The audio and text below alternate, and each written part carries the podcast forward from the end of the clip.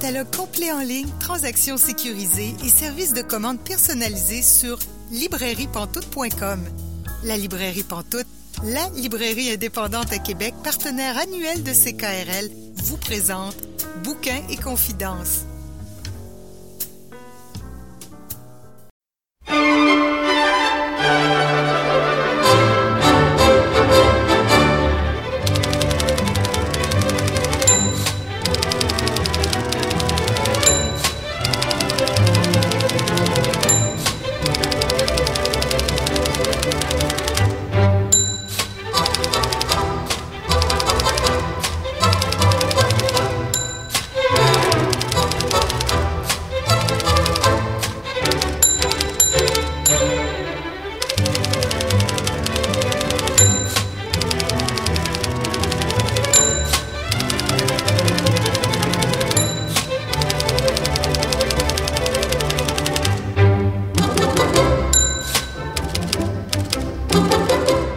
Bonjour et bienvenue à l'émission Bouquin Confidence. Julie Collin pour vous accompagner pour les 90 prochaines minutes. Bouquin Confidence, c'est votre rendez-vous littéraire sur les ondes de CKRL. Pour notre première émission de 2021, notre invitée est Mireille Gagné. Je vais m'entretenir avec elle en deuxième partie d'émission. Aussi, nous aurons l'occasion d'écouter ou de réécouter la chronique d'Étienne Beaulieu sur le livre Les Hurons Wendat, l'héritage du cercle. C'est une chronique qui avait été diffusée en août 2020. Mais tout d'abord, Célia Chalfoun nous suggère trois livres.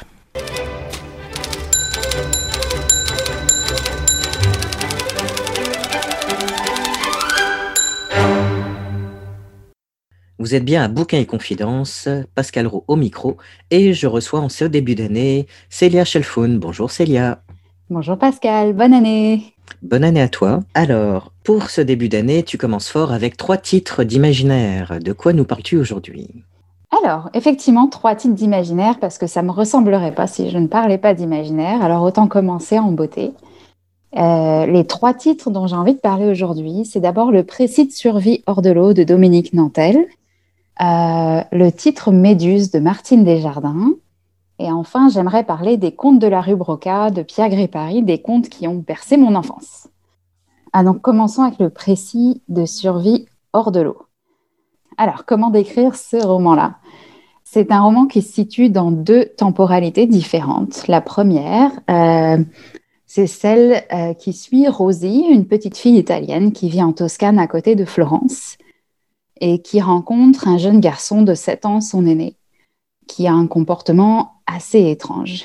Et puis elle se retrouve très vite euh, attirée par lui, mais pas toujours attirée euh, d'une belle manière, c'est-à-dire qu'il a une certaine emprise sur elle, et puis que plus le temps passe, plus euh, elle se met à entrevoir son côté manipulateur, et puis à se rendre compte que c'est un jeune garçon qui est finalement en prise avec la folie mais comme elle est elle-même juste une enfant, c'est des choses qu'elle n'est pas vraiment capable de définir et puis euh, elle ne peut pas vraiment se rendre compte du, danger qui la guette. Mais on la sent grandir, prise avec ce garçon qui la manipule, euh, en se rendant compte petit à petit que quelque chose est vraiment euh, en train de clocher dans, dans leur relation.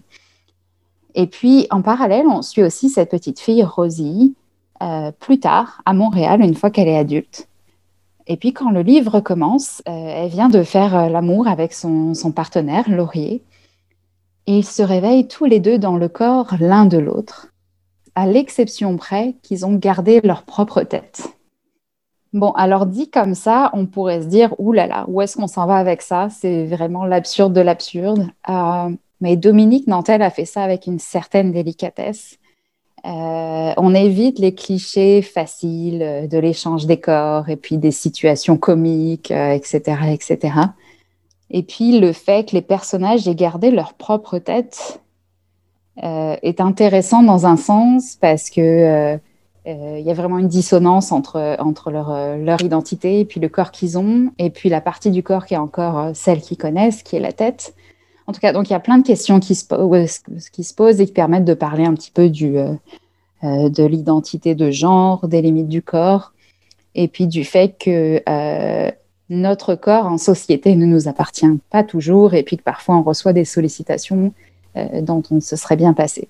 Voilà, donc ça, c'est une lecture plus en profondeur des thématiques du livre. Mais si je reste un peu plus en surface, on parle de deux personnages comme ça en prise avec leur corps. Et puis, un jour, du jour au lendemain, Rosie disparaît. Et puis, Laurier, son partenaire, se demande où elle est partie. Il, sait très peu de choses d'elle, dans le fond, parce qu'elle s'est jamais vraiment exprimée sur son passé, qu'elle elle est vraiment repartie de zéro euh, donc on se doute que ça, elle a sans doute réussi à un moment à échapper à ce jeune garçon euh, de, son enfance en Toscane. Le, problème étant que Laurier, lui, il est enceint de, Rosie, dont il a maintenant le corps. Voilà, donc c'est euh, un, roman qui se lit très, très, bien, très vite. Moi, j'ai lu ça en, moins de 24 heures. L'écriture est limpide, puis il y a vraiment une atmosphère très bien définie dans le livre. En revanche, il y a des petites choses par-ci par-là qui, pardon, qui m'ont un peu sorti de l'histoire. Par exemple, Rosie, la personnage qui pour moi était la personnage principale puisqu'on la voit dans les deux temporalités. Euh, au bout d'un moment, là, j'en dévoile pas trop, mais elle, disparaît complètement de l'histoire. Et puis on s'attend à la revoir, mais finalement non, elle est juste plus là. Euh, et puis l'histoire euh, change de focus pour se concentrer sur Laurier. Ça, c'est quelque chose qui m'a un petit peu laissé sur ma faim, j'avoue, parce que bah, on s'attache vraiment à ce personnage-là, puisqu'elle est là depuis, depuis le début, puis on a appris à la connaître. Et puis, euh, on la suit dans deux lignes de temps différentes. Il y a eu aussi un moment, là, je ne veux pas trop en dire parce que ça, risque de gâcher un petit peu le, plaisir de l'histoire, mais il y a eu une, certains déroulements où je me suis dit, il me semble que ça ne se passerait pas exactement comme ça. En vrai, on, a, on a des systèmes judiciaires qui ne fonctionnent pas exactement comme ça. Bref, c'est peut-être ça entache en rien l'histoire, mais moi ça m'a sorti un petit peu du récit parce que ben euh, j'avais du mal un petit peu à y croire. Ça reste un livre très intéressant qui me reste dans la tête depuis que je l'ai euh, lu. C'est pour ça que je, veux quand même le recommander. Puis le fait qu'elle euh, approche cette, cette question des dédoublements de, corps et d'identité d'un point de vue parfois qui est très biologique, puisqu'elle a une, euh, si je pas de bêtises, elle a une formation de, biologiste. Ça donne un cadre particulier à l'histoire pour éviter certains écueils euh, sur la question des corps. Et j'ai vraiment bien, euh, bien, bien aimé comment elle amène le, changement des personnages qui doivent, bah, disons-le, parfois endurer ces corps dont ils ne, ils ne voulaient pas. Euh, c'est intéressant. Donc, c'est le précis de survie hors de l'eau de Dominique Nantel. Parlons maintenant de Méduse de Martine Desjardins. Ouf, Martine Desjardins. Voilà, euh, la plume de Martine Desjardins que j'avais découverte avec son roman La Chambre verte.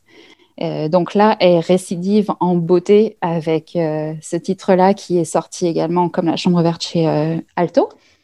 Et c'est tout un programme. Ça parle aussi de corps, ça parle de tellement de choses, Méduse. Ça parle de féminité, euh, euh, ça parle de patriarcat, euh, ça parle de honte, ça parle de sexe, ça parle de plein, plein de choses. Puis tout ça sous sa plume incroyable, incroyablement maîtrisée, sa plume extrêmement belle. voilà, donc je, je, pense que ça s'entend que c'est un titre que j'ai que j'ai aimé. Alors, pour dire un peu plus de quoi ça parle, ok. Euh, Méduse, ça suit l'histoire d'une euh, bah, de, quelqu'un qui est une petite fille au début et qui a été euh, surnommée Méduse par sa famille. et puis, Méduse ne regarde jamais personne en face parce que lorsqu'elle regarde les gens en face, ça les, ça les tétanise, d'où son, son, surnom. donc, elle a appris à vivre en regardant par terre, ployée littéralement par la honte euh, et puis une honte qui lui est infligée par les autres parce qu'elle n'a aucune idée de à quoi ressemblent ses yeux, qu'elle n'appelle jamais d'ailleurs des yeux. Euh, elle sait juste que les gens les ont en horreur, donc elle a appris à, euh, à incarner cette honte finalement, ce qui fait qu'elle se regarde jamais dans des miroirs, qu'elle regarde jamais les gens en face. donc elle développe une vision du monde très particulière. Par exemple, elle connaît très bien les, chaussures ou les orteils de sa mère, euh, ou de son père, mais euh, elle n'a jamais vu son père dans, euh, dans les yeux, finalement. Et puis, un jour, c'en est assez pour la famille, et puis il l'emmène à un institut, et il se débarrasse d'elle là-bas. Et cet institut, l'Athénéum, accueille ce qu'ils appellent des protégés. Alors on ne voit pas à la radio, mais je fais des guillemets avec mes doigts. et puis, ces protégés sont des jeunes filles qui ont toutes, on va dire, dans le cadre du livre, des défauts physiques qui font qu'elles sont mises au banc de la société parce que personne ne veut les regarder. Et à cet institut, il y a aussi des guillemets, des bienfaiteurs, euh, qui sont une douzaine d'hommes qui ont décidé gentiment de prendre ces jeunes filles sous leurs ailes euh, et puis de s'en occuper. Et puis ils viennent une fois, euh, une fois par nouvelle lune à l'institut. ils passent du temps avec ces jeunes filles et puis à la fin de la nuit, elles sortent de, des pièces où elles, ont été enfermées avec eux en larmes, couvertes de bleu, leur robe déchirée, etc., etc. Je vais, passer les, détails. Et Méduse, elle observe tout ça de l'extérieur parce qu'elle n'est pas conviée, elle n'est pas considérée comme une protégée, c'est une servante à, l'Institut par la nature de sa euh, déformité, difformité. Euh, et donc Méduse, c'est l'histoire de cette honte qui est vraiment rampante dans tous les aspects de sa vie, mais aussi de sa libération, dans le sens où plus le temps passe et plus on essaie de lui faire violence, plus elle se rend compte des pouvoirs qui sont cachés en elle. Euh, et puis, donc, ces, yeux qu'elle appelle, je disais, jamais comme ça, mais toujours avec des noms euh, qui, montrent bien sa honte. Par exemple, elle les appelle ses répulsivités, ses aberrations ou ses dégradances. Ces yeux vont, dans un sens, être sa libération aussi. Et donc, le livre parle de, euh, de, jeux de pouvoir, mais aussi des règles qui sont créées par d'autres et qui font qu'on a honte de nos corps ou qu'on a honte de notre féminité ou qu'on a honte d'être qui on est tout simplement. Et des manières difficiles dont on peut essayer de s'en libérer. Parce que c'est juste un livre qui dit euh, il faut apprendre à être soi-même, euh, il faut se libérer, etc. On part du principe que ces choses-là, oui, c'est l'idéal, mais en même temps, c'est pas, c'est pas facile de se libérer d'une telle pression sociale avec laquelle on vit depuis qu'on est né. Et donc tout ça, c'est sous la plume magnifique de, Martine Desjardins, qui a un vocabulaire extrêmement riche, et en même temps qui n'est jamais trop, qui est toujours au service de l'histoire. Euh, c'est vrai que moi, je me, suis, je me laisse vraiment bercer par ces mots, et puis j'avale les pages sans m'en rendre compte. je, peux lire un petit extrait pour donner une, idée de l'atmosphère du livre. Euh, Méduse parle du lac qui se trouve euh, à l'Institut où son père l'a abandonné. De haut, le lac avait l'aspect d'un cratère éteint. Il était encaissé de toutes parts dans une muraille de sapins et étouffé par les branches décharnées des aulnes et des viornes. Malgré qu'il faisait froid à faire éclater les troncs d'arbres, ses eaux étaient à peine solidifiées. Le frasile à sa surface restait en suspension dans une gadoue grise et gélatineuse, aux ondulations régulières comme la respiration d'un dormeur. Mon regard rapaciel a franchi la fruste couche de glace et j'ai vu, à travers les raies d'herbes tentaculaires qui tapissaient le fond du lac, des lueurs s'allumer, puis monter vers la surface entraînant derrière elles de longs filaments laiteux. C'étaient des méduses. Elles évoluaient en rond, illuminant le frasile comme un vitrail avant de le pulvériser dans leur tourbillon. Voilà, donc c'est un livre vraiment puissant euh, que j'ai adoré que, je recommande là sans, réservation aucune, avec euh, l'ensemble de ce que fait Martine Desjardins de manière générale.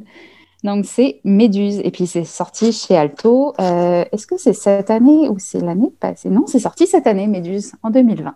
J'ai très très hâte de lire également. J'ai adoré La Chambre verte, j'ai adoré Maléficium. Et vraiment, moi aussi, mais Martine Desjardins, c'est une auteure que j'adore. Euh. Oui, c'est quelqu'un, ou c'est quelqu'une plutôt. Et que, ouais, moi, comme maintenant, quand je prends ces livres, je, suis, je pars du principe que ça va me plaire. Et puis, euh, j'attends qu'elle me déçoive pratiquement. c'est raté, donc c'est elle t'a pas déçu. Vraiment, là, je, je, suis très déçue dans, dans un sens qu'elle m'est pas déçue, mais en même temps, j'en suis ravie. Et pour finir sur quelque chose qui est peut-être. Euh, c'est pas que les deux romans dont je viens de parler sont, euh, sont noirs euh, et rudes, etc., mais en même temps, ils viennent chercher des choses, des émotions qui, qui, sont, qui sont complexes. Donc, je vais finir sur quelque chose d'un peu plus léger. je vais parler des contes de la rue Broca. Alors, plus particulièrement de. Je, je, je, réagis parce que ça fait partie de mon enfance, les contes de la rue Broca également. C'est de très très bons souvenirs. Ben moi aussi. Et quand je cherchais quelque chose dont, parler pour ma chronique, euh, je me suis rendu compte que les contes de la rue Broca, je les avais lus plein de fois dans mon enfance. Et c'était devenu tellement normal dans mon paysage littéraire que je pensais même pas à en parler finalement. Euh, et puis, quand j'ai commencé à me rappeler les histoires que j'avais lues, je me suis dit, c'était bien formidable, il faut absolument que j'en parle. Donc, ils sont sortis euh, chez Gallimard, chez Folio Junior, euh, le plus récemment dans deux tomes. Le premier, c'est Le gentil petit diable et autres contes de la rue Broca. Le deuxième, c'est La sorcière de la rue Mouffetard et autres contes de la rue Broca. C'est de Pierre Gripari. Il a écrit pas mal de contes de, de la rue Broca.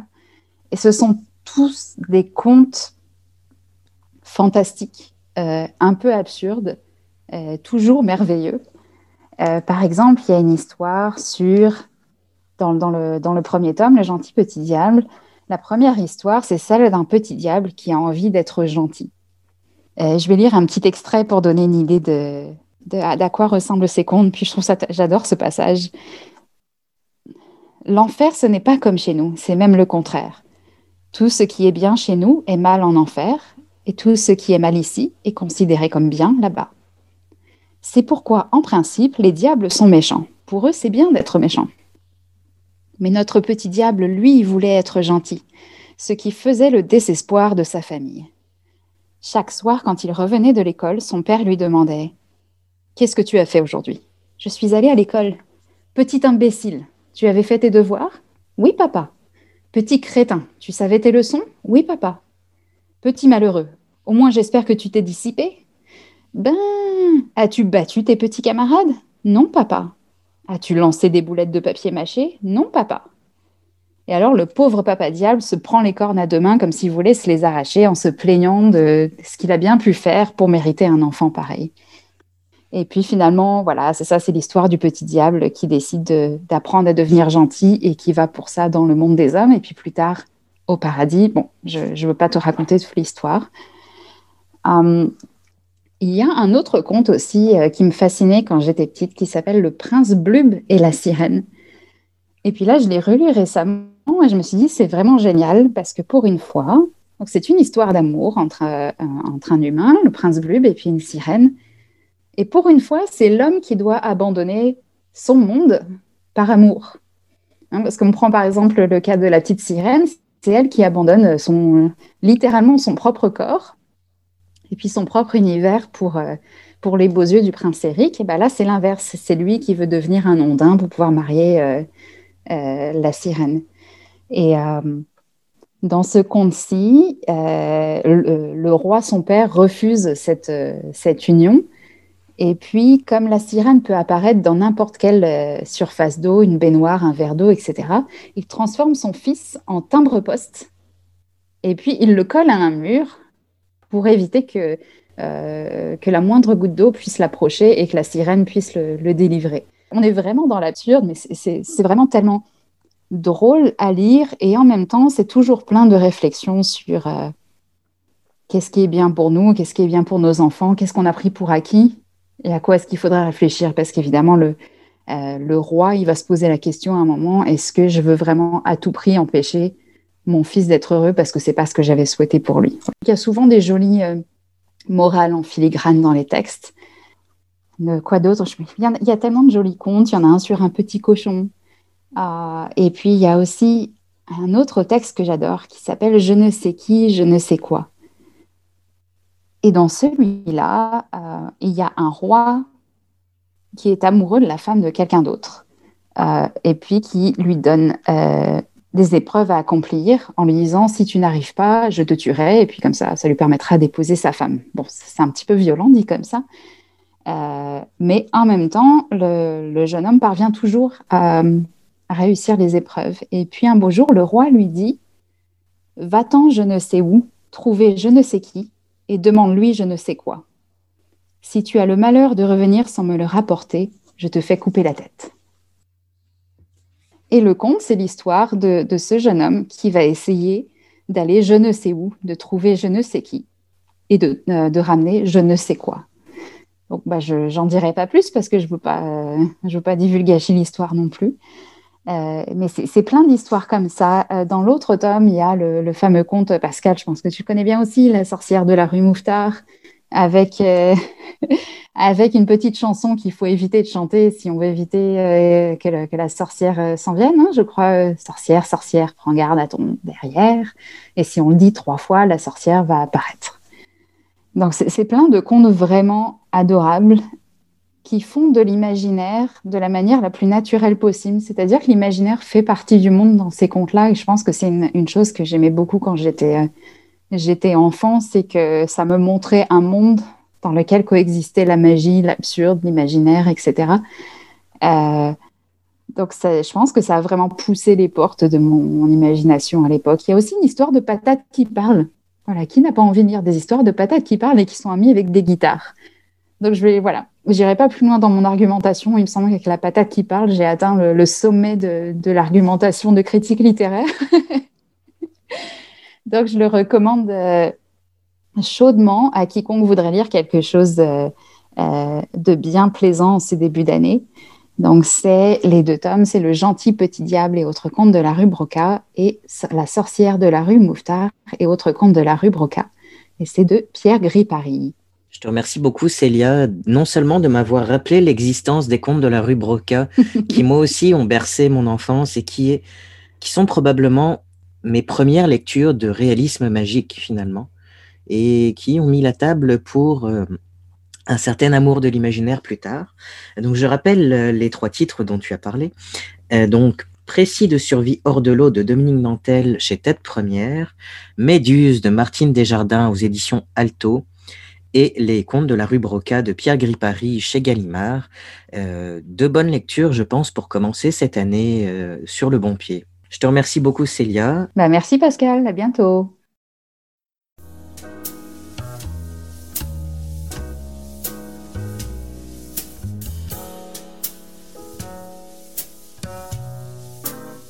Catalogue complet en ligne, transactions sécurisées et services de commande personnalisés sur librairiepantoute.com. La librairie Pantoute, la librairie indépendante à Québec, partenaire annuel de CKRL, vous présente bouquins et confidences.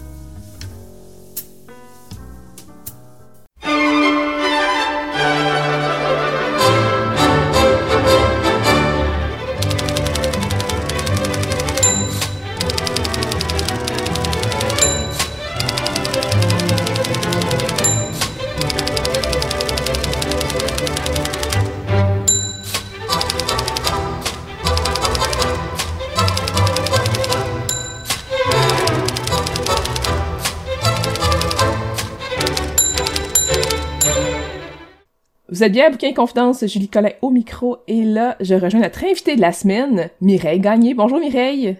Salut! Tu as publié plusieurs livres depuis 2010, donc aujourd'hui, on va discuter ensemble de ta carrière à date, de ce que tu as publié. J'aimerais savoir ce qui a mené à la publication de ton premier livre, qui est Les oies ne peuvent pas nous dire, a été publié chez l'Hexagone en 2010. Euh, les oies ne peuvent pas nous dire. C'est mon premier recueil de poésie, en fait. C'est euh, la première fois que je que, j'écrivais de la poésie. Franchement, là, euh, je venais de lire un livre de Geneviève Amiotte, je me rappelle, puis je me suis dit, Wow, c'est donc ben bon, j'aimerais ça écrire de la poésie. puis je me suis mise à écrire. Je faisais un certificat création littéraire à cette époque-là, à l'Université Laval. Euh, puis dans un cours, il fallait écrire euh, quelque chose. Puis c'est ça, ça a commencé à sortir vraiment. Au départ, c'était des outardes, c'était pas des oies, c'est drôle. Puis vraiment, c'est sorti comme un, flot euh, qui n'arrêtait plus. Donc, je me suis mis à écrire, je me suis mis à écrire. Puis c'est ça que c'est à ce moment-là qu'a commencé à prendre forme le recueil. Par contre, ça m'a pris vraiment des années. Je pense que j'ai commencé ça en 2004. Donc, ça m'a pris vraiment plusieurs années. C'était mon premier. On, on dirait qu'il me manquait un peu de, substance pour arriver à, compléter ce, recueil-là. Donc, j'ai travaillé quand même plusieurs années. Je l'ai laissé, euh, euh, je l'ai laissé attendre. Euh, je, je, m'y suis remise. puis c'est drôle parce que tu sais, ça, raconte notamment la, mort de mon père. Mon père n'était pas mort quand j'ai écrit le, ce recueil-là. Il est mort en 2010, donc à la. il est mort un petit peu plus tard. Donc, tu sais, j'ai vraiment écrit ça peut-être pour me préparer à la mort de mon père, mais j'aurais pas été capable de, le vivre et de l'écrire en même temps. On dirait je me suis préparée des années d'avance euh, à, ce grand deuil-là. Donc, c'est comme ça que c'est né. Puis, il ne s'appelait pas comme ça au départ. J'ai été obligée de changer de nom parce que vraiment, une, deux semaines avant de partir en impression, l'éditeur m'a dit, ben, il y a quelqu'un qui a publié un livre qui a un titre similaire. Fait que j'ai été obligée de trouver un autre nom. bref, ça a été, ça a été compliqué, compliqué. Mais, tu sais, finalement, en bout de ligne, je suis vraiment contente de ce que ça, de ce que ça a donné, ce, ce, recueil-là, vraiment. Là. C'est très près de moi. ça rappelle mon enfance. Puis, tu sais, je l'ai essayé avec de la ponctuation, pas de ponctuation, avec des trous, pas de trous. J'ai essayé toutes les sortes possibles, puis ça revenait toujours naturellement à la forme qu'il a prise à, la finale. Donc, euh, je l'ai laissé organiquement vivre de cette manière-là. Comment tu t'es retrouvé à publier à l'Hexagone? écoute, euh, je pense que j'avais envoyé à trois, quatre éditeurs euh, mon, mon, recueil Les oies ne peuvent pas nous dire. J'ai eu un retour, euh, je pense une semaine après, de Daniel Fournier qui m'appelait pour me dire Ah, j'ai lu ton recueil, je trouve ça intéressant, j'aimerais ça te rencontrer. Donc, vraiment, le, j'étais tellement contente là, de, de cette première publication-là, vraiment. Ça a été très rapide parce que souvent, euh, s'il y a des, des, des auditeurs, euh, des auditrices en ce moment qui entendent puis qui disent Ah, mais moi, il me semble que j'ai envoyé un manuscrit, puis c'est pas mal plus long que ça. Habituellement, ça prend des mois avant d'avoir une réponse. Toi, ça a été vraiment rapide. Écoute, franchement, j'ai été très chanceuse, là, je, je, je, le cacherai pas. J'ai été choyée, en fait, dans cette première édition-là. Ça n'a pas été le cas pour d'autres euh, d'autres trucs. En poésie, je suis toujours restée à l'hexagone, euh, mais dans mon recueil de nouvelles, ça a pris vraiment du temps. Là. Franchement, euh, je, je l'ai réécrit plusieurs fois avant d'avoir une acceptation. Donc, tu sais, c'est pas pareil d'un texte à l'autre. Il, il, y a des timings aussi, il y a des momentum euh, qu'on a des fois, puis des fois on l'a pas. Donc, après cette première publication en 2010, il y a quand même quelques années qui passent. Et en 2015, tu nous as offert, encore à l'Hexagone, Les hommes sont des chevreuils qui ne s'appartiennent pas. De quoi ça parle au juste? Les hommes euh, sont des chevreuils qui ne s'appartiennent pas. c'est un recueil qui parle qui analyse la frontière entre la proie et le prédateur chez, chez, chez l'humain. C'est un thème que j'aime vraiment beaucoup analyser. Je l'ai fait souvent dans mes nouvelles. Euh, en poésie, j'adore ça.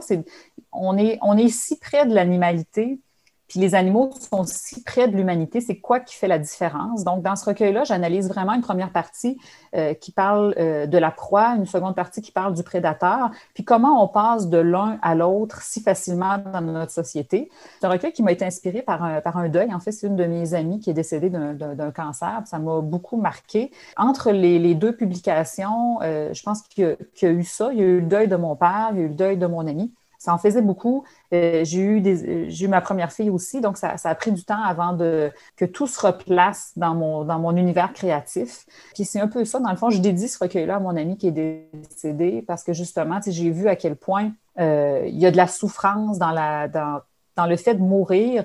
Euh, puis j'avais toujours une image en tête quand j'écrivais ce recueil-là, c'est quand j'étais allée à la chasse avec mon père une bonne fois, euh, j'ai raté l'animal, puis il fallait tuer l'animal en bout de ligne. En, en quand, on va à la chasse à l'oie, c'est petit, il arrive qu'on on, l'atteigne pas directement avec la balle. J'ai dû terminer euh, le travail que j'avais pas réussi, donc j'ai dû tuer l'oie euh, j'ai trouvé ça tellement difficile. Tu sais, je me rappelle, je pleurais à chaudes larmes, puis mon père me disait quoi faire, puis tout ça. Puis ça m'a rappelé à quel point la vie est fragile, puis à quel point aussi on peut passer du prédateur à la proie pas juste quand on va à la chasse, mais dans nos relations humaines. Donc, c'est un peu ça que je suis allée analyser puis que, j'ai creusé. C'était des émotions quand même très brutes, très difficiles à gérer. On a enlevé beaucoup de... On, s'est concentré vraiment pour ne pas aller trop loin dans, ce thème-là, euh, mais vraiment de distinguer les deux. Je pense que ça, ça donné un équilibre intéressant.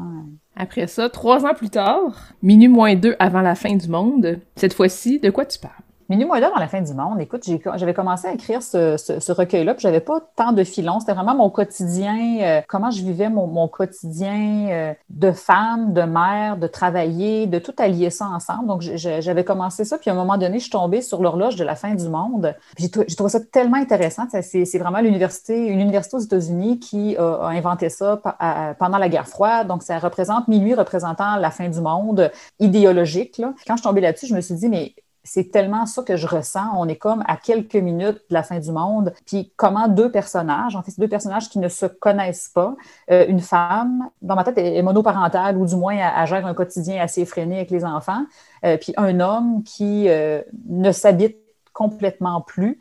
il a oublié qui il était. Donc, c'est deux chapitres, en fait, puis c'est la fin du monde qui se rapproche de plus en plus de minuit. Donc, on suit ces personnages-là dans leur quotidien où ils ont de la difficulté à gérer, justement, cette absence de l'aide, cette absence d'humanité. Puis il cherche un rayon de soleil pour s'épanouir, il cherche un, endroit de répit.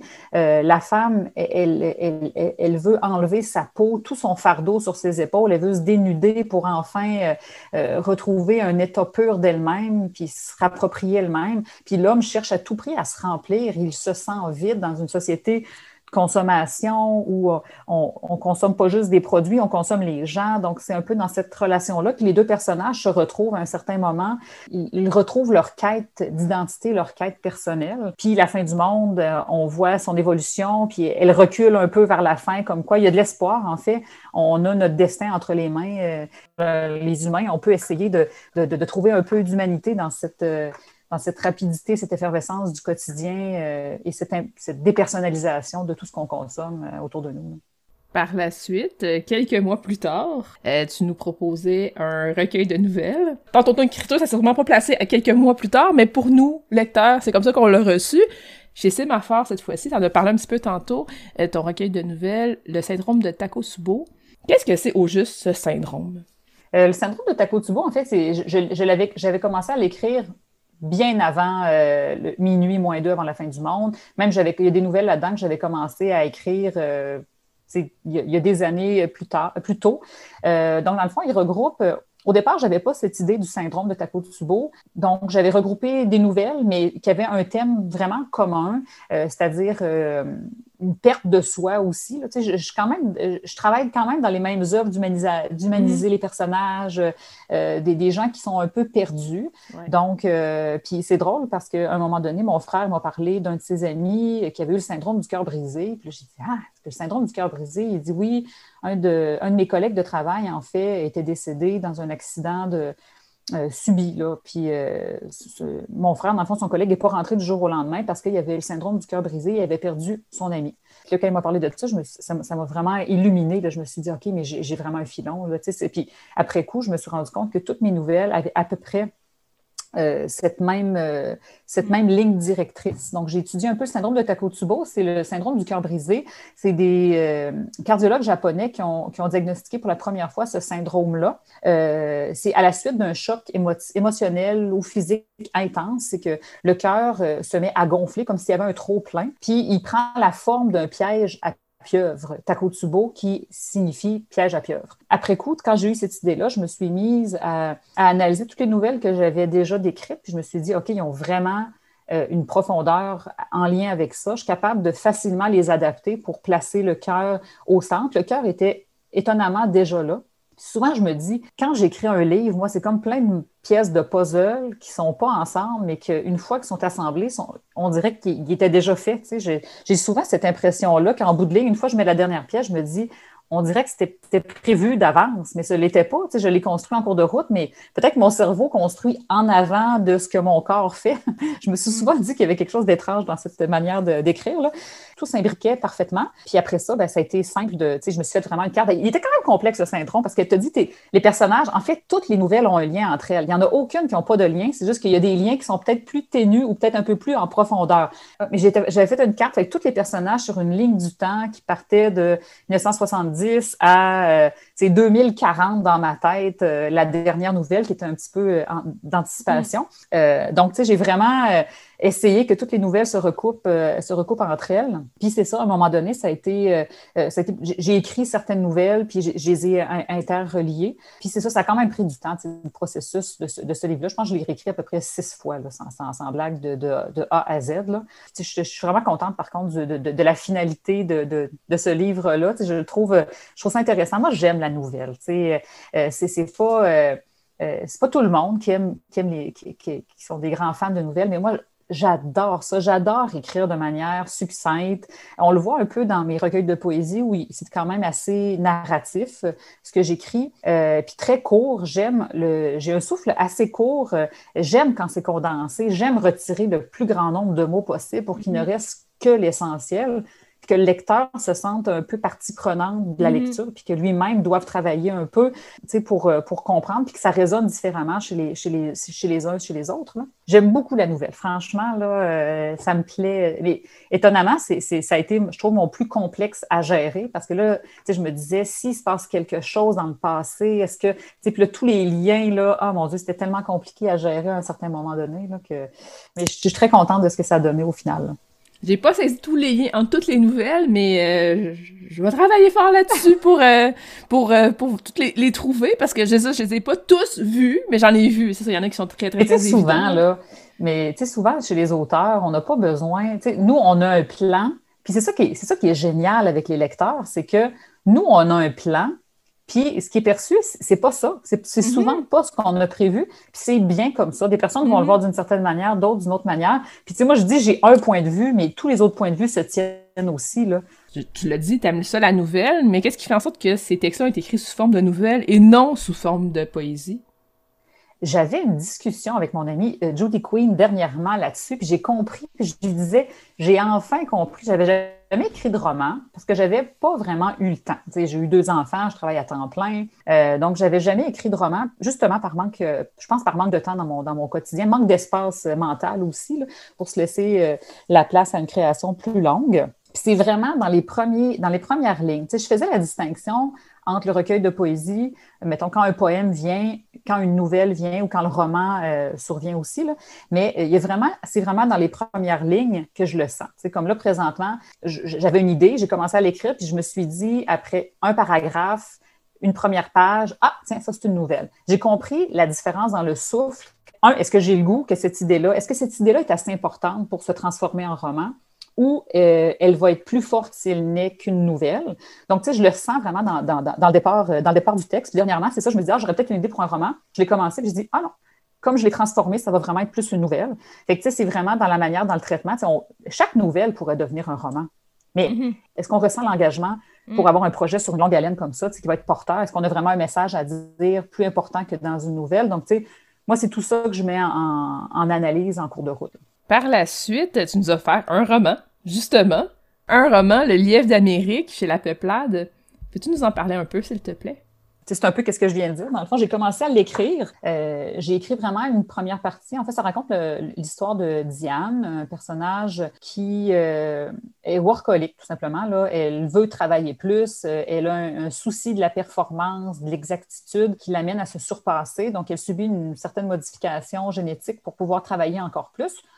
J'en dis pas plus pour laisser un petit peu le, punch à, l'histoire. Euh, mais c'est drôle, quand j'ai commencé à écrire euh, Le Lièvre, j'ai vraiment commencé à écrire la suite après l'opération. Donc, ça aurait pu être une nouvelle, tout simplement avec ce simple point de vue-là.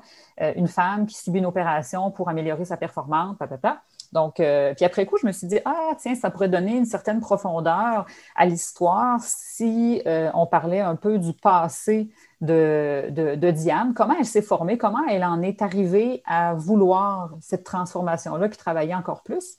Donc, je lui ai inventé ce passé-là, qui, était tout d'un bout, en fait. Puis ensuite, je me suis dit, OK, j'ai plus qu'une nouvelle, qu'est-ce que je peux faire avec ça? Je me suis dit, OK, je vais intercaler les chapitres j'ai commencé à intercaler les chapitres, puis je me suis rendu compte après coup que euh, l'histoire du lièvre, donc je voulais peut-être l'entrecouper de petits passages animaliers, des, expériences là, euh, plus scientifiques. Euh, c'est quoi le comportement du lièvre, pour faire des, corrélations justement avec le comportement de Diane dans son passé qui est plus proche de la nature, puis dans son quotidien présentement qui est beaucoup plus vers l'accro au travail. Puis là, je l'avais terminé, il manquait des pages pour un roman, puis là, je me suis dit, bon, qu'est-ce que je peux faire pour bonifier ça? Puis c'est là que j'ai eu l'idée euh, de, travailler des parties sans ponctuation, des parties qui rappellent un peu le hamster qui dort pas. Tu sais, quand, on n'arrive pas à dormir, puis qu'on fait de l'insomnie, puis que notre cerveau se met à tourner en boucle. En ce cas, le mien, ça lui arrive de moins en moins parce que je suis fatiguée avec tout mon quotidien, là, les enfants, puis tout ça. Mais tu sais, une genre de véritable anxiété du sommeil, là, que tu dis, ah, je dors-tu, je dors pas, sais, puis c'est un peu ça, puis j'ai complété le, roman de cette manière-là, en, l'intercalant de parties euh, sans ponctuation, qui, qui démontrent vraiment l'aliénation au travail. je trouvais qu'il me manquait un morceau de puzzle à la fin, un morceau de casse-tête. Pendant des semaines, j'ai cherché qu'est-ce qui manquait au livre jusqu'à temps que je tombe par hasard sur euh, conte raconté euh, à CBC par Alanis Obansawin. Puis là, j'ai dit, oh! C'est la pièce finale qui manquait à, mon puzzle. En fait, j'ai été, je pense, bouche bée pendant deux semaines que euh, son compte reprenne à peu près les mêmes symboles que moi.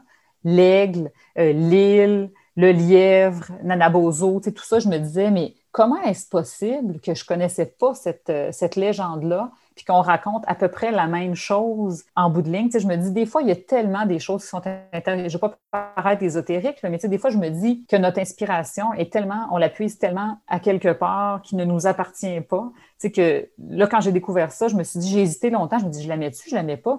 sais, je trouvais qu'il manquait une pièce si je la mettais pas. Puis finalement, j'ai dit, ah, ben, ça fait tellement partie de la pièce finale de mon, de roman que j'ai décidé de. J'ai fait une légère adaptation, là, mais j'ai décidé de l'ajouter à la fin comme ça. Puis, je me suis dit, c'est fait. La dernière pièce était, était rentrée. En lisant ce livre-là, j'ai appris quelque chose. Ben, en fait, j'ai appris plein de choses, là, évidemment, mais il y a une affaire que j'ai appris que j'aimerais que tu nous expliques, surtout qu'on est dans une émission littéraire en ce moment. C'est quoi le bouquinage? Là, je vais vous raconter une anecdote effroyable d'un de mes collègues de travail, parce que moi, quand un livre me happe, euh, je, vais, je, vais, je, vais, je vais y penser 24 heures sur 24.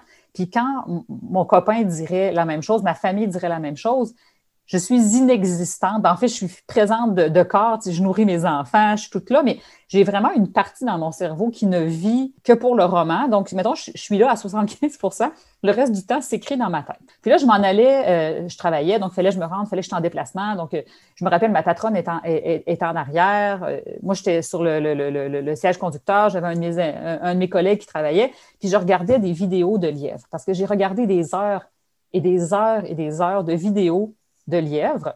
Autant des gens qui font du coltage. Euh, puis là, c'est ça, j'ai appris sur le, bouquinage des, lièvres. Puis je me rappelle, j'ai vu cette vidéo-là où c'était la la première fois que je voyais, je voyais le bouquinage devant tout le monde. mes collègues regardaient ça en même temps que moi. Mais on ne savait pas qu'est-ce qu'ils faisaient. vraiment, je me disais, mais qu'est-ce qu'ils font? Ils se battent. Puis là, on les voyait se battre. Et là, ils se battent quand même, ils se sauvent, ils courent, puis ils font ça pendant vraiment quand même assez longtemps. Là. Ils se promènent dans, dans les champs. Et là, à un moment donné, on comprend tout le monde en même temps dans l'auto qu'est-ce qu'ils font, ces pauvres, euh, ces pauvres lapins, parce qu'on ne se le cachera pas, le, bouquinage, c'est vraiment la relation avant l'acte d'amour euh, du lièvre. Et euh, la finale de, cet accouplement est plutôt intense. Vous ferez cette recherche sur Internet vous-même. C'est assez hallucinant de la manière qu'ils s'accouplent. Et là, le silence de mort qui règne dans, le véhicule, parce que tout le monde a compris que finalement, c'est un accouplement que je faisais écouter à peu près à tout le monde dans, la voiture. Puis là, le fou rire qui, s'en est suivi, c'était très drôle, mais c'est ça. Le bouquinage, c'est vraiment l'acte d'amour euh, des, lièvres. Puis la femelle va se battre littéralement avec le mâle pendant quand même une bonne période de temps. Ça peut être des jours, là, vraiment, où elle va tester l'endurance et la force du lièvre.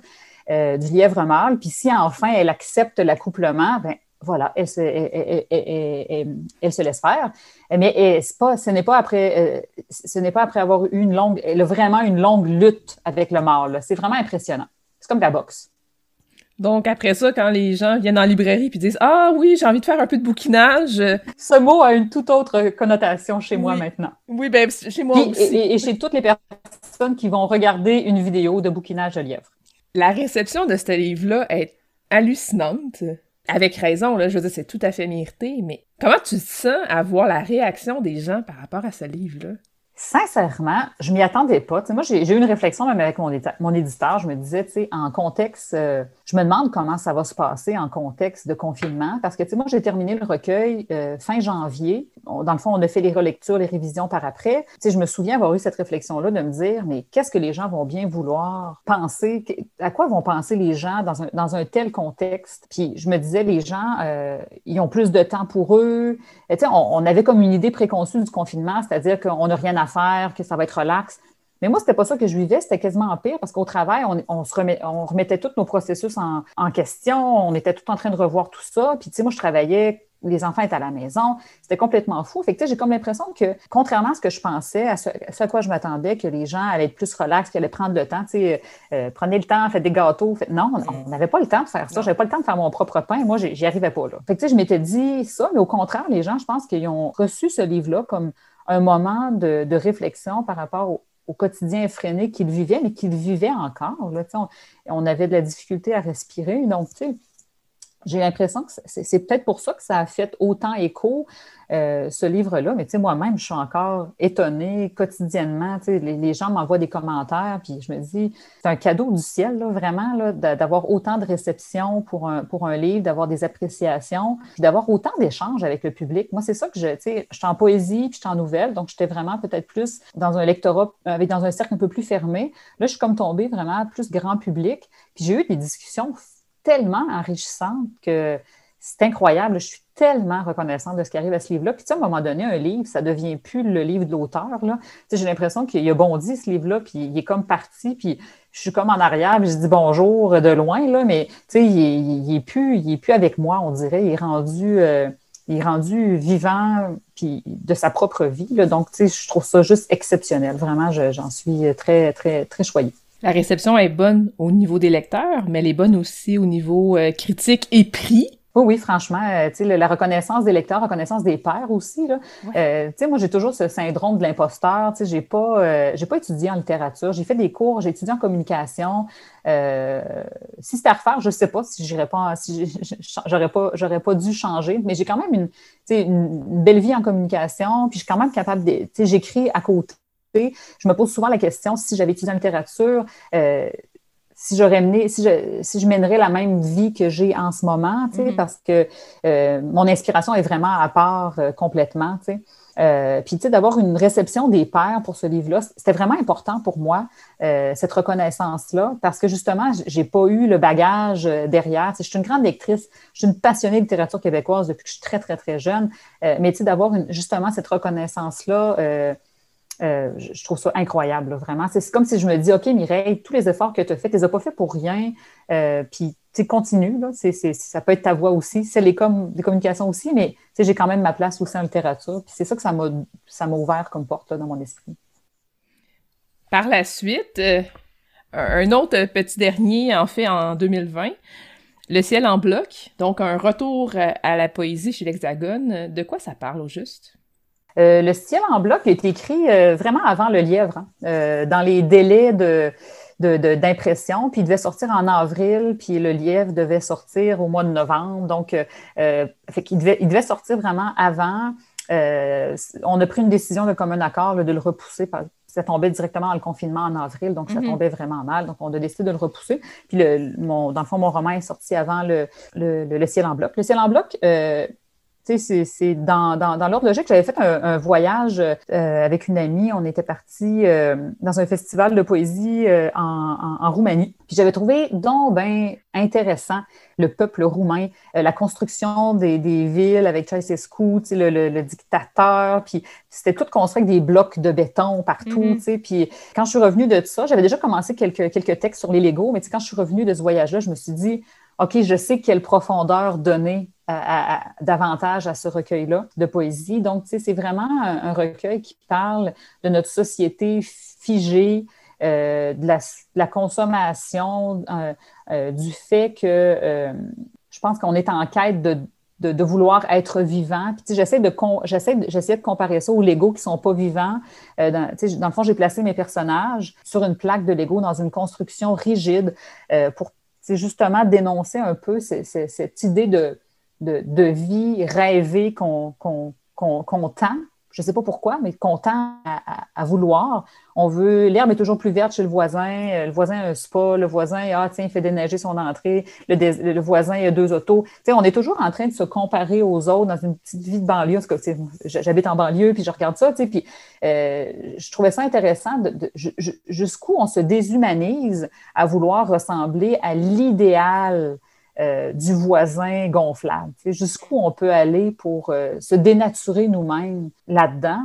C'est vraiment, euh, c'est un personnage qui est, qui, qui, qui, qui, ni femme ni homme, en fait. C'est un personnage qui a des enfants, puis on suit son quotidien dans sa, dans sa, dans sa maison de Lego. Le personnage constate sa rigidité, en fait, puis le fait qu'il est vraiment pris dans un carcan puis il est prisonnier de tout ça. Donc, tu sais, euh, euh, il y a plusieurs éléments qui apparaissent dans son quotidien. Par exemple, il, il s'achète un nouveau kit euh, de, de, Lego avec un parasol, puis il lève la tête, puis il voit que les nuages bougent, le, soleil bouge, pourquoi moi je bouge pas? Euh, il y a une corde qui apparaît dans son quotidien, puis il se demande, mais où, mène cette corde-là? C'est comme tous des, des, éléments qui apparaissent dans son quotidien pour qu'il puisse s'échapper de lui-même. Puis euh, à la fin, c'est ça, qu'est-ce qui. C'est, le summum, c'est qu'un humain arrive dans son quartier, un véritable humain, quelqu'un d'humain. Puis là, il prend conscience à quel point ça n'a pas de sens ce qu'il vit, mm. puis il décide de, de sortir de sa construction, de, tout, mm-hmm. de tout détruire autour de lui pour justement se retrouver en tant qu'humain. C'est quoi tes projets? Présentement, j'ai pas tant de projets. Je le cacherai pas. Là, moi, ça a été dur le confinement, le travail puis tout ça. Donc, j'essaie de. J'ai eu une, grosse vague, franchement, il, y a quelques, il y a quelques semaines où je me disais, euh, euh, c'est difficile. J'avais pas le goût de lire, j'avais pas le goût d'écrire on dirait que je me sentais comme mon personnage. je vivais le vide parce que j'avais plus de projet. j'avais eu deux projets en même temps.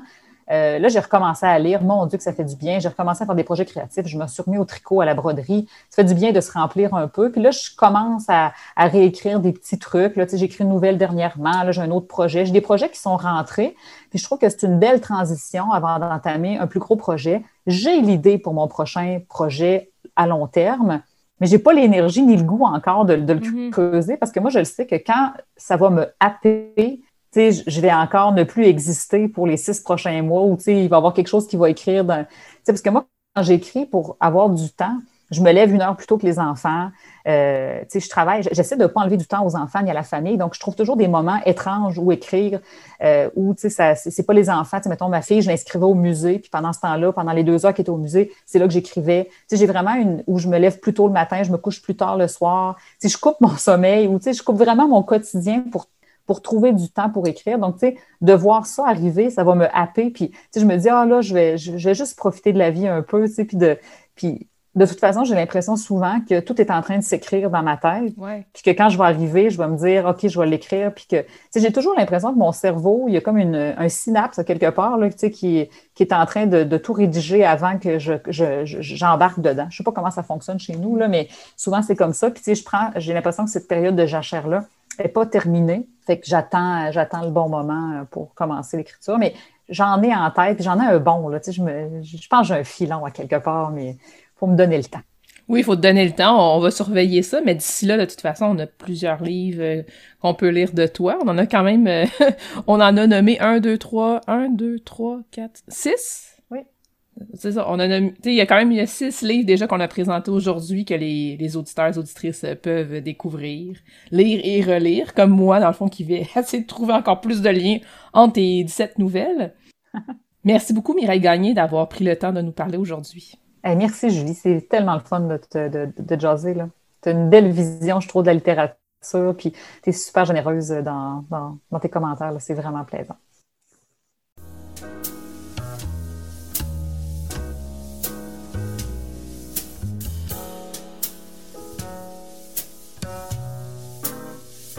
Catalogue complet en ligne, transactions sécurisées et services de commande personnalisés sur librairiepantoute.com. La librairie Pantoute, la librairie indépendante à Québec, partenaire annuel de CKRL, vous présente Bouquins et confidences.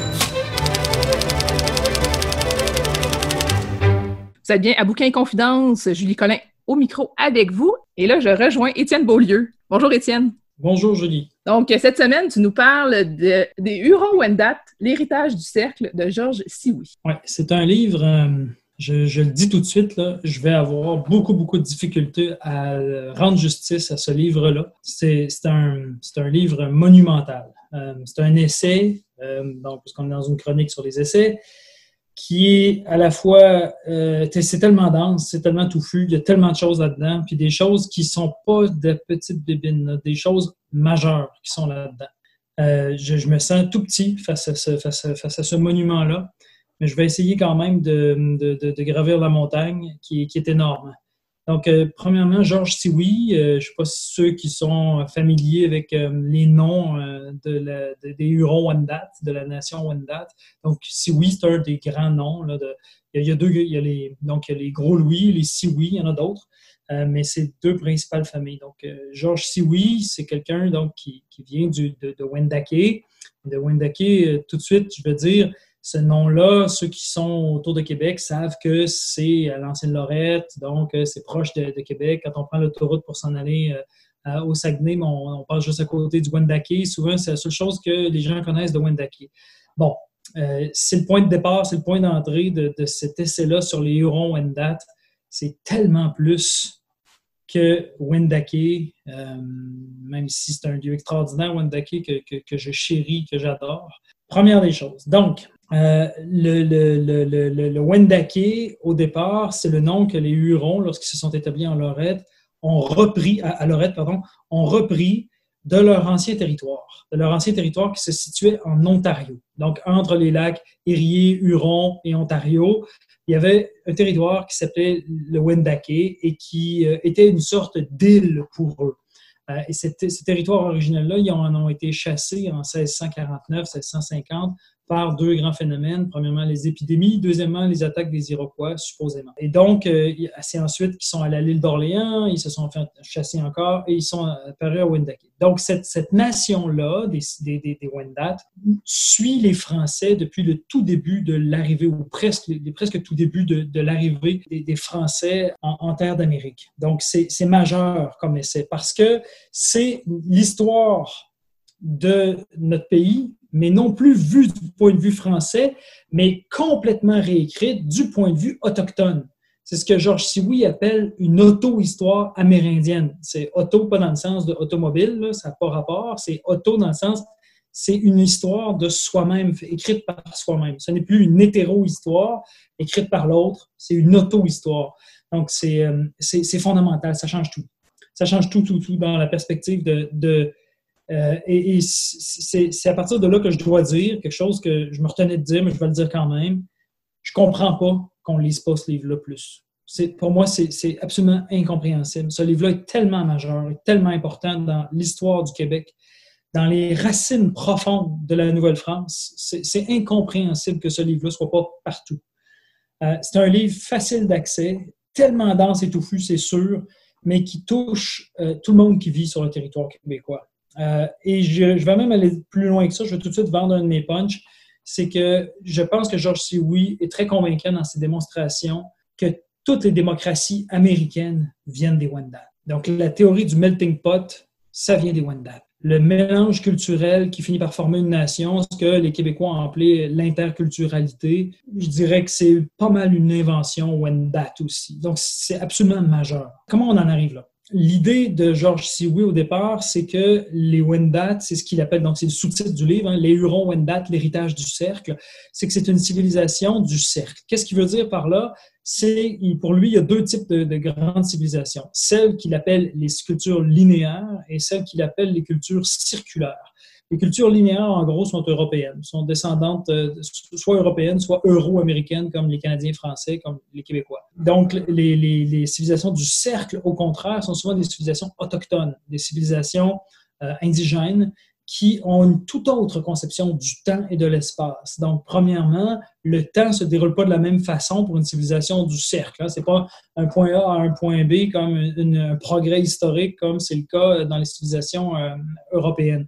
Au contraire, il y a une espèce de, de, cycle perpétuel des choses. Pas seulement les saisons, c'est le renouvellement, c'est les morts qui reviennent à la vie par le visage des vivants. C'est une, conception des choses dans laquelle le temps n'existe pas vraiment. Et ça, c'est assez fascinant. Deuxième des choses, le cercle, euh, ce qui veut dire par là, Georges oui, c'est l'idée que chacun a sa place en ce bas monde. Que si on est sur Terre, qu'on est incarné dans un corps, qu'on est là matériellement, ben, c'est qu'on fait partie d'une entité spirituelle globale. Et que chacun a sa place. Euh, Georges Sioui et toutes les nations euh, autochtones avec lui ne pensent pas les choses en termes de minorité-majorité. Ça n'a rien à voir. Euh, et ça, c'est un décloisonnement de l'esprit absolument. moi, je suis bouleversé par ce livre-là, vraiment. C'est un livre qui m'a qui m'a, euh, je dirais, créé des mots de tête parce que pour essayer d'entrer dans sa vision des choses, il faut complètement sortir de notre cloisonnement occidental. Donc, les, les, les, sociétés du cercle voient chaque être humain comme ayant une place autour, imaginez-vous là, un feu, puis euh, tout le monde est autour du feu, puis tout le monde dans, dans un cercle.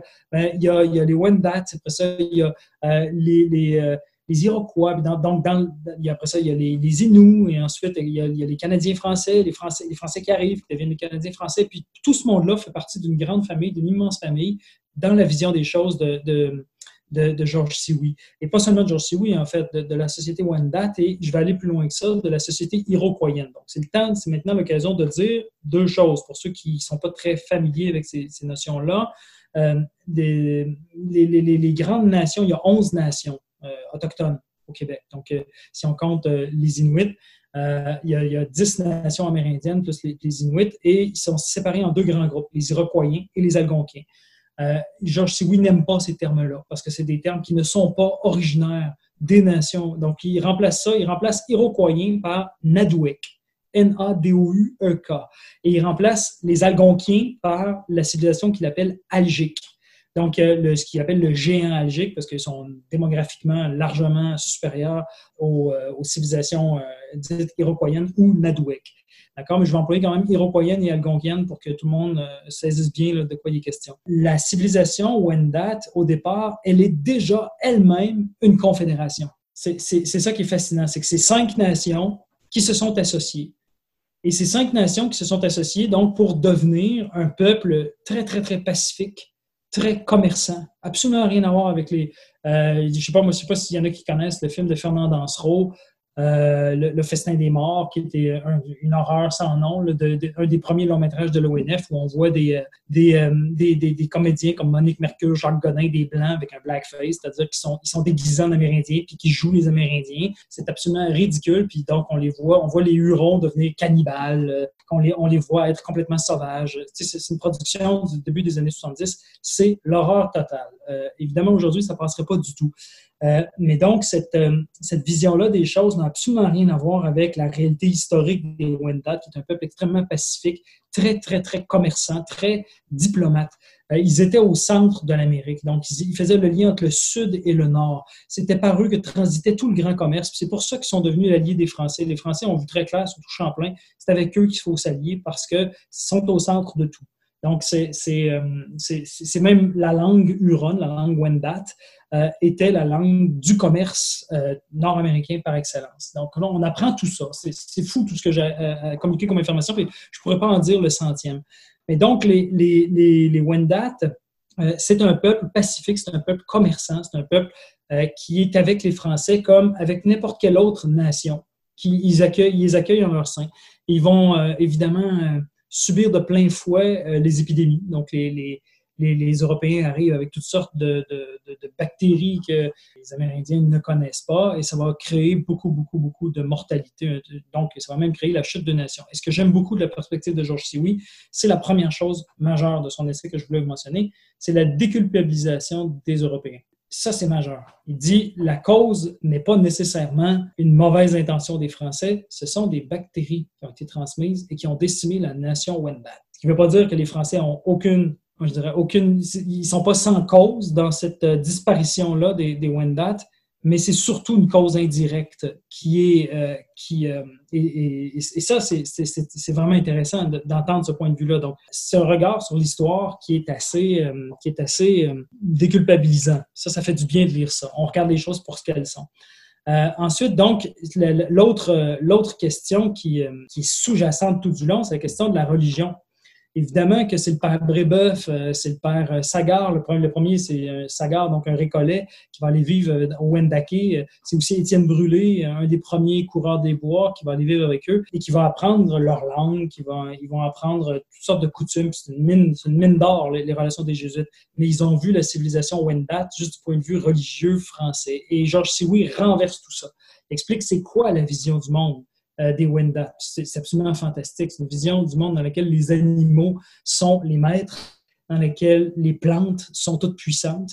c'est une vision, je veux dire, il n'y a pas de, plus, de vision plus écologique que celle des Wendat.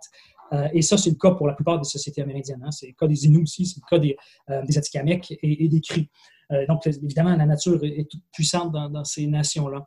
Mais donc, euh, il n'y a pas de religion Wendat, mais il y a des histoires. Euh, Georges Sioui refuse, je n'ai pas, pas, compris exactement pourquoi, mais il refuse le terme de mythologie.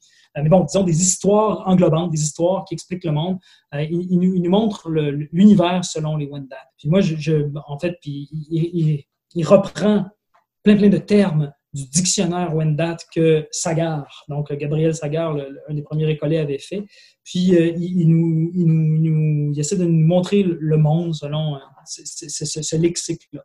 Puis moi, je, me suis pris au jeu, j'ai même été chercher à Wendake des, euh, des sous-verts qui sont illustrés par donc, toutes sortes d'animaux du, Wendake, en fait. Puis j'aime beaucoup ça, m'entourer, voir, par exemple, j'ai sous les yeux un ours là, avec la prononciation en Wendat qui est Yanionen. Donc, c'est, euh, donc j'ai des tortues, des ours, des, toutes sortes d'animaux comme ça avec des mots and qui, sont au quotidien autour de moi. Et j'aime ça parce que ça nous fait entrer, ça, nous, me rappelle sans arrêt la vision du monde des Wendat qui me sont tellement chers. Euh, pas seulement à cause de Georges Sioui, mais aussi tellement de grands esprits euh, dans cette nation-là. Je pense à Yves Sioui Durand, le, le, dramaturge. Euh, je pense à André Lévesque, la performeuse. Je pense à. il y a tellement. C'est fou, euh, même chez les plus jeunes. Donc, il y a toute une, nouvelle génération de, de, de romanciers, d'écrivains qui, euh, qui, qui perce. Donc, euh, je dirais que c'est un compagnonnage de plusieurs centaines d'années qui continue. Puis, lire le, livre de Georges Sioui, c'est une manière de dire oui à ce compagnonnage-là, à dire euh, on, continue d'être ensemble dans cette, dans cette ouverture à l'Amérique. Je pense, j'irais même jusqu'à dire, Georges Sioui, c'est une sorte de guide spirituel. Euh, sa manière de voir les choses, elle est assez puissante, elle est assez forte euh, pour complètement changer la manière dont on voit le rapport aux Autochtones, puis dont on voit le rapport à toutes les minorités, en fait, pour justement cesser de les appeler des minorités. Et c'est là que sa vision du cercle est ultra puissante. Évidemment, en ces quelques minutes-là, je n'ai pas réussi à rendre compte de tout ce qu'il y a, de tout ce qu'il y a comme information, de tout ce qu'il y a comme vision des choses. Euh, mais je peux pas vous quitter sans parler du dernier point que je voulais aborder. C'est la deuxième grande chose majeure, qui est un petit texte qui est à la toute fin, un petit texte d'environ 10 euh, pages, qui est à la toute fin de, euh, de, de, de des Hurons-Wendat, l'héritage du cercle. Ce texte-là est en annexe et il s'appelle Les transferts culturels. La première édition de ce livre-là euh, était loin, loin, loin, loin de toute cette polémique-là. On se souvient au sujet de Canada de Robert Lepage.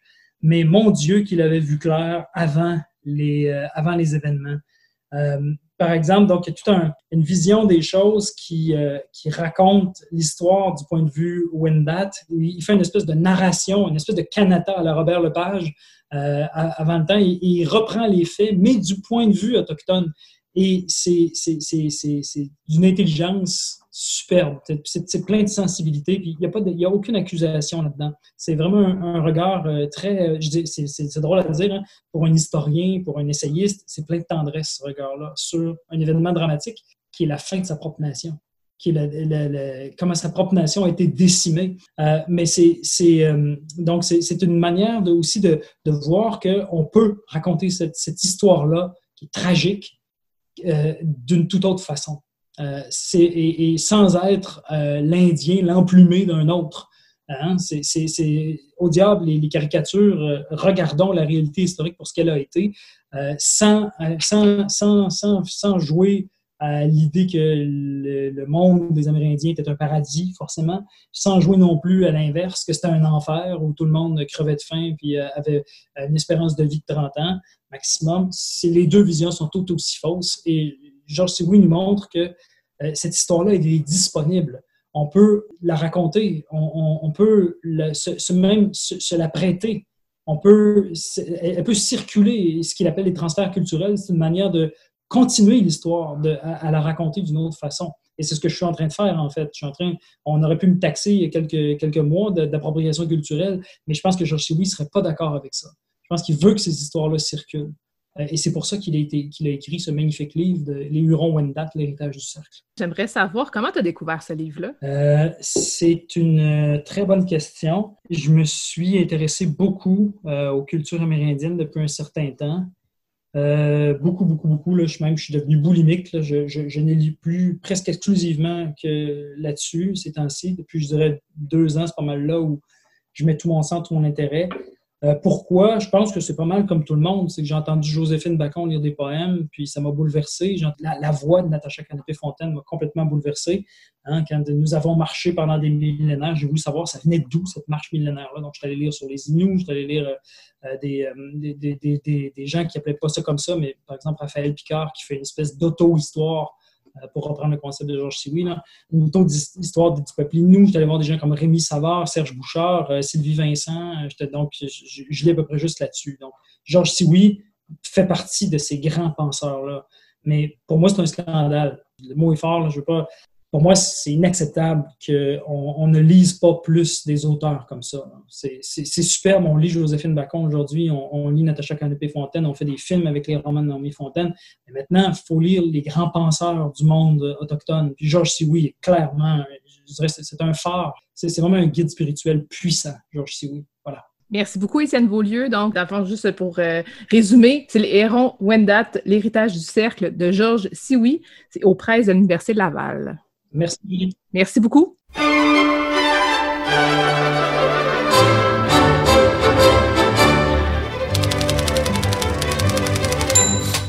C'est tout pour Bouquin Confidence cette semaine. Merci à notre invité de la semaine, Mireille Gagné. Ses recueils de poésie sont publiés aux éditions de l'Hexagone. Son roman Le lièvre d'Amérique est paru chez La Peuplade et son recueil de nouvelles Le syndrome de Takotsubo est paru chez Sémaphore.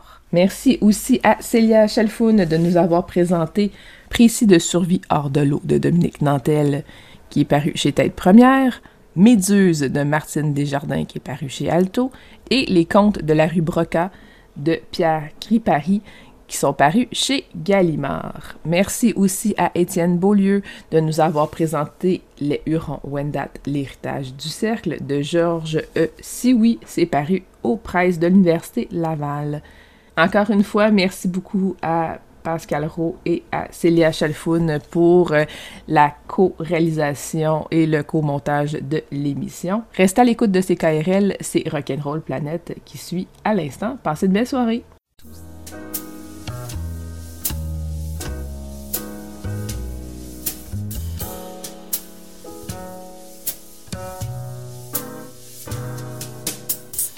La librairie Pantoute la librairie indépendante à Québec, partenaire annuel de CKRL, vous a présenté Bouquins et Confidences.